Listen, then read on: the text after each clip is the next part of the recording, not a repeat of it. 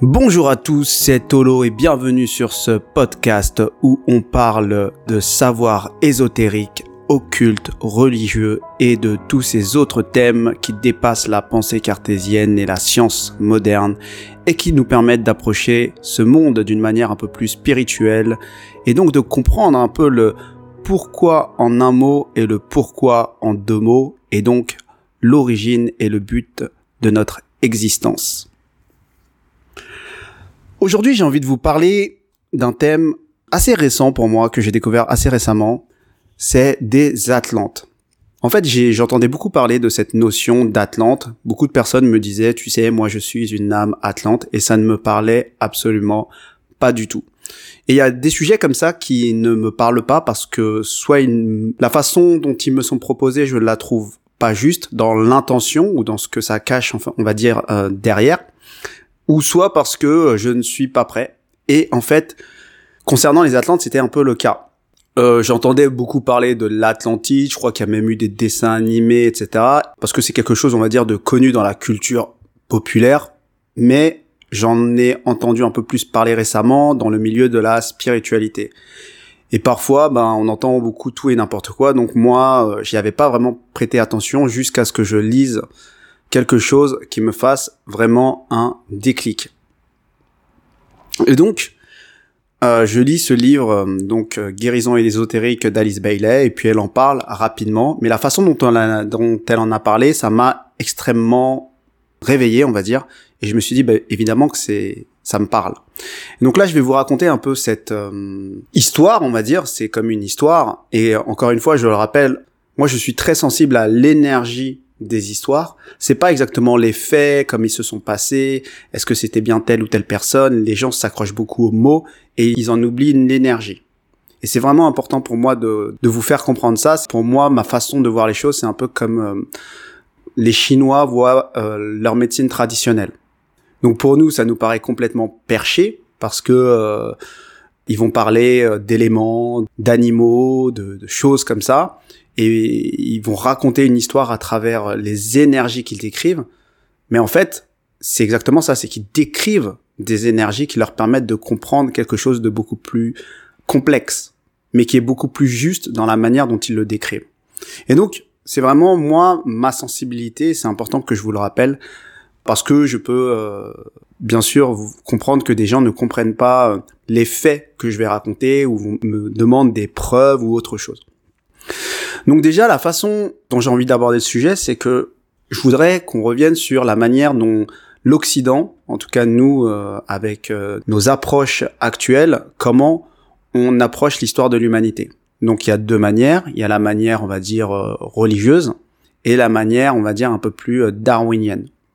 Et donc c'est des façons qui sont opposées, mais c'est les deux principales manières que un individu lambda est amené à comprendre en tout cas dans son et à choisir peut-être d'une certaine manière. Est-ce qu'il choisit plutôt la la version biblique ou religieuse ou la version euh, darwinienne? Et dans les deux cas de toute façon c'est là où je veux en venir c'est que dans les deux cas l'histoire de l'humanité finalement est assez récente voire même très récente. C'est-à-dire que la planète euh, est à peu près âgée de 4 milliards d'années à peu près et on nous parle d'histoires qui datent de euh, des 100 000 dernières années, 5 000 dernières années, 10 000 dernières années. Et la question c'est qu'est-ce qui s'est passé en fait avant? Il y avait rien. On nous parle des dinosaures à un certain niveau. Ok. On nous dit que il y avait peut-être euh, euh, des ancêtres de l'être humain, des primates, des singes, enfin peu importe. Et en fait, la question, c'est donc on serait arrivé comme ça, avec toute cette complexité, il y a moins de 100 000 ans je m'étais jamais vraiment posé la question, mais en vérité, ce qui est décrit dans certaines sociétés, on va dire, euh, ésotériques, bah c'est pas le cas. C'est absolument pas le cas. Et j'aimerais revenir sur la manière dont eux, ils voient les choses. Déjà, ils voient l'histoire de l'humanité comme quelque chose qui a commencé il y a bien, bien, bien plus longtemps que 100 000 ans. Euh, là, on parle de millions, voire de milliards d'années. Et c'est arrivé progressivement. Et on fait partie de ce que l'on appelle des races qui ont évolué dans le temps. Et là, on parle vraiment de millions et de millions d'années. Et en fonction de l'époque, enfin de l'arrivée de chaque race, on était des individus, enfin on était des êtres humains, on va dire, aux composantes, on va dire, assez différentes. Et donc, dans certaines sociétés secrètes, on va dire, dans certains savoirs ésotériques, on approche les premières races. Il y a eu déjà des premières races qui étaient d'abord éthérées, donc pas incarnées dans la matière, et on va avoir la première race dont beaucoup de gens vont parler euh, dans ces milieux-là, qui est la, race, la première race incarnée, en tout cas la race lémurienne. Et avant, il y en avait d'autres, dont euh, la dernière désincarnée, c'était, je crois que c'était Hyperborée, les Hyperboréens. Et là, la première race incarnée, c'est la race lémurienne. La deuxième race incarnée, c'est la race atlante. Et la troisième race incarnée, c'est la race arienne et c'est la nôtre. Donc je vais revenir sur euh, cette euh, importance euh, d'évolution des races parce que c'est vraiment perçu comme une évolution de la structure de l'homme et en quoi ça ne me choque pas du tout que ce soit passé comme ça, c'est que en fait l'évolution actuelle c'est une structure assez complexe qui est assez détaillée dans tous les enseignements ésotériques. Donc on est une structure avec des corps subtils donc le corps physique, le corps éthérique, le corps astral, le corps mental, le corps causal, le corps bouddhique, le corps atmique, et peut-être d'autres corps au-dessus. Et on va être aussi décrit comme des individus avec différents chakras. Le chakra 1, le chakra 2, donc racine, le chakra de la sexualité, euh, euh, le, chakra 2, le chakra 3 du plexus solaire, le chakra 4 du cœur, le chakra 5 de la gorge, le 6 du troisième œil et le 7, le chakra coronal. Et donc on a ces structures-là qui sont en tout cas la, la version finale de notre comment dire de notre espèce, de notre race, mais ça n'a pas toujours été le cas. Et c'est ce qui est approché en fait dans les dans cette histoire de Lémuriens et d'Atlante. En fait, les premières races qui se sont incarnées, donc les Lémuriens, étaient essentiellement des races physiques et éthériques, et donc premier et deuxième chakra, essentiellement. Et c'était ça qui était activé. Et donc, elles avaient une particularité, c'est qu'elles découvraient l'incarnation et elles étaient un peu plus amenées à découvrir le corps et les plaisirs du corps pour assouvir leurs besoins. Et donc, il y a tout cet aspect peut-être euh, de se nourrir et tout cet aspect de la sexualité et tout cet aspect de la découverte et du développement du corps physique. Et toutes ces races-là, donc avait toujours quelque part une certaine spiritualité, on va dire, mais comme tout n'était pas activé au niveau des chakras et au niveau des corps subtils, puisqu'il n'avait pas forcément le corps émotionnel, mental et au-dessus, il devait développer une spiritualité très différente. Donc plus, par exemple, physique et se connecter au divin directement à travers le corps physique, les postures, l'effort, et ce serait de là que viendrait d'une certaine manière, les enseignements du yoga. Tous les maîtres spirituels de cette race-là maîtrisaient le corps physique et étaient des maîtres dans certains types de yoga. Donc je ne suis pas expert en yoga et je n'ai plus la référence de yoga dont elle parle, mais euh, pour vous faire bien comprendre que c'était des challenges, on va dire d'une certaine manière, très différentes des nôtres. Et donc on a effectivement des challenges et des dérives. Et la dérive typique euh, de ces êtres qui découvrent l'incarnation, donc qui découvrent la matière et leur côté charnel, c'est tout ce qui est dérive justement lié à la sexualité et au plaisir sexuel. Et donc c'est une race qui est allée extrêmement loin dans la découverte de ce corps physique et de, ces différentes contraintes et est allée extrêmement loin dans la découverte aussi de ses plaisirs et justement euh, n'a pas su maîtriser les limites presque énergétiques, euh, morales du côté plaisir euh, charnel, par exemple. Ce qui a produit énormément d'épidémies, de choses euh, comme on peut l'imaginer. Et donc c'est une race qui s'est éteinte parce qu'elle a, elle est allée trop loin dans les excès justement liés au premier et au deuxième chakra et donc par correspondance au corps physique et éthérique. Et donc ce qui nous amène à énormément de leçons par rapport à ça et par rapport à la sexualité, par rapport aux dérives liées à la sexualité et que du coup on doit finalement à un certain niveau nous en tant que race qui arrive après faire le bilan et comprendre. Et c'est peut-être aussi pour ça qu'il y a certains enseignements sur certains points. Et du coup par je ne sais quelle exactement opération mais par un processus effectivement peut-être simplement d'évolution ont été activés dans la race qui suit de nouvelles choses. Et donc on peut s'imaginer une activation au niveau de l'ADN par exemple. Et donc ce qui a été activé, c'est les chakras un peu au-dessus, notamment le plexus solaire, c'est le chakra finalement de du pouvoir personnel et de, du fait de découvrir finalement que on peut avoir du plaisir en allant vers l'extérieur et en rayonnant d'une certaine manière et en découvrant finalement la force de son ego. Et donc, ce qui active les corps supérieurs aussi, et donc qui est le corps émotionnel, le corps astral, qui est le corps du désir justement, et un tout début de corps mental. Et donc, forcément, ce tout début de corps mental, c'est le corps mental inférieur tel que nous on le connaît, donc le corps mental euh, lié à au euh, raisonnement, aux capacités, on va dire cognitives, mais c'est le début de ce développement-là.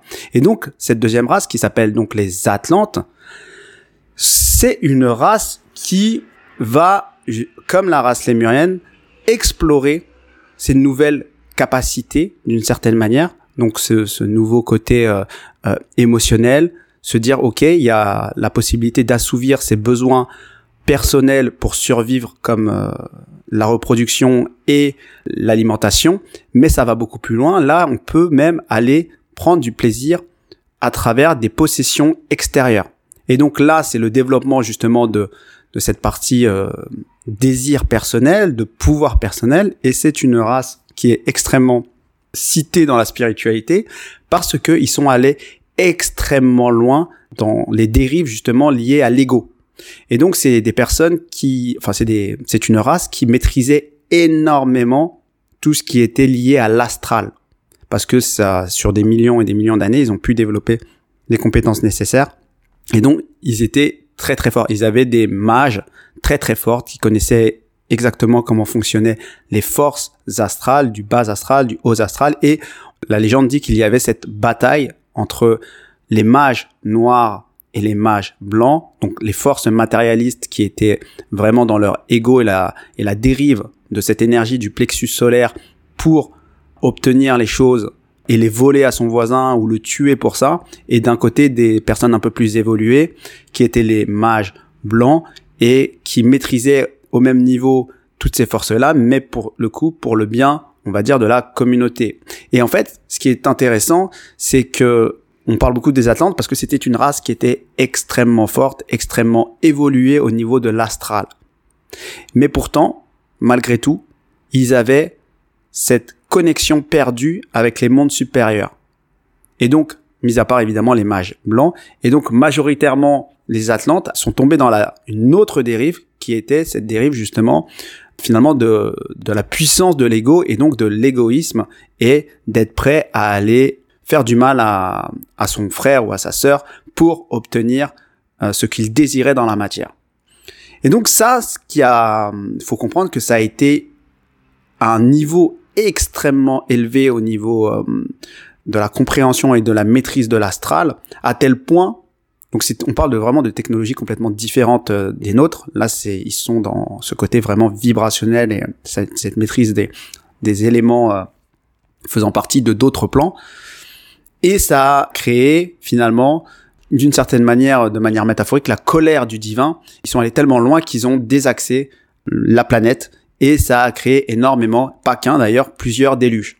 Il y a eu énormément de déluges et on connaît d'ailleurs l'Atlantide comme la cité euh, perdue euh, euh, sous les eaux parce que à force de jouer avec l'astral et à force de ne penser qu'à leur petite ego et leur volonté personnelle, ils en ont euh, appelé des forces un peu trop fortes et ça, ça leur est retombé dessus. Et donc il y a eu une disparition plusieurs fois de cette euh, civilisation parce que dans chaque race il y a des sous-races et simplement pour dire que encore une fois il y avait un challenge de découverte de ces nouvelles capacités d'activation presque de notre ADN et ça n'a pas été abouti. Et donc on arrive à cette dernière race qui est la race arienne et qui est la nôtre.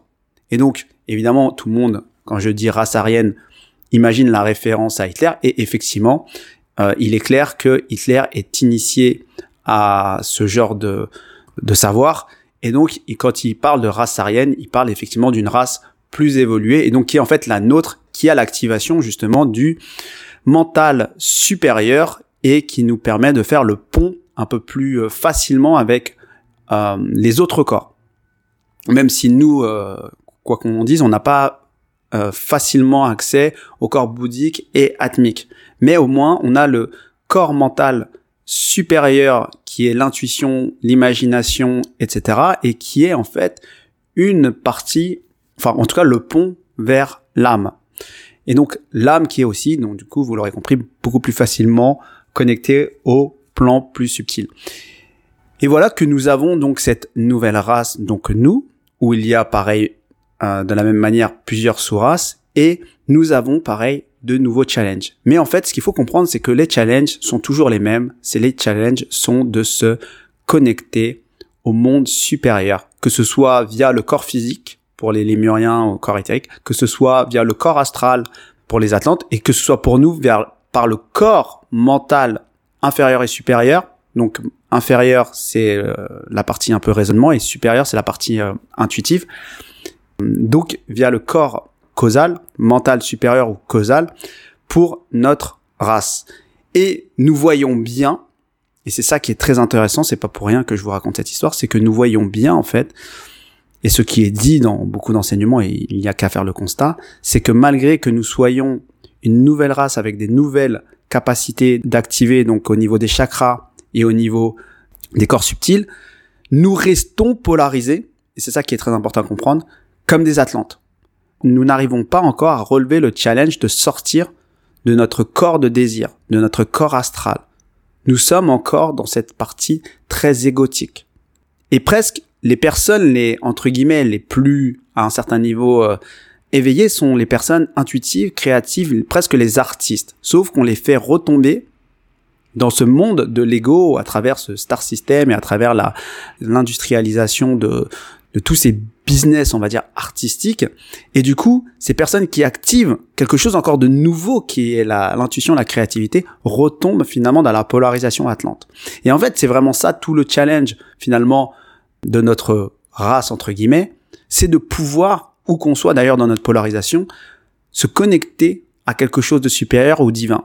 Et en fait, on a plus de capacité normalement de le faire puisqu'on a l'intuition, l'imagination, la créativité et ces outils-là nous permettent normalement de, de plus facilement, c'est une sorte de cadeau qu'on a, de se connecter au divin. Et en fait, dans notre polarisation actuelle, majoritairement, on est resté bloqué au plexus solaire, on est resté bloqué à l'astral et on est encore très très très émotionnel. Donc autant dire, c'est comme si on était quelque part des attardés, enfin c'est un peu violent ce que je dis, mais de notre race parce qu'on ne comprend pas, on n'arrive pas à comprendre euh, le potentiel qu'il y a en nous justement pour accomplir la mission de toute race qui est de se connecter finalement au plan supérieur, au divin.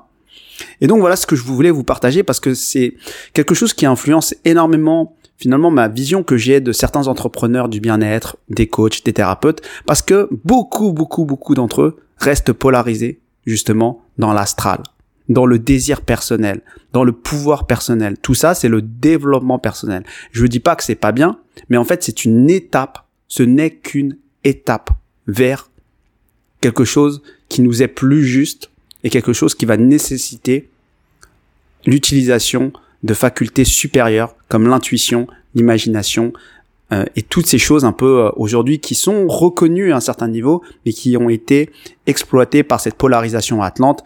D'ailleurs, euh, ils sont moins reconnus finalement que le côté rationnel du mental inférieur. Donc voilà ce que je voulais vous, vous partager aujourd'hui. Je pense que c'est très très important de comprendre ce modèle du monde. Ne restez pas attaché à des détails, comprenez l'énergie de l'évolution et les challenges qu'il y a derrière. Je pense que c'est ça le plus important. Donc si vous avez euh, des commentaires à faire sur euh, ce sujet, bah, c'est avec plaisir que je les lirai. Euh, je vous souhaite en tout cas une bonne journée. N'hésitez pas à partager ces, ces, vidéos et vous abonner, enfin, vous abonner si ça vous intéresse. Et sur ce, je vous souhaite une bonne journée et à bientôt.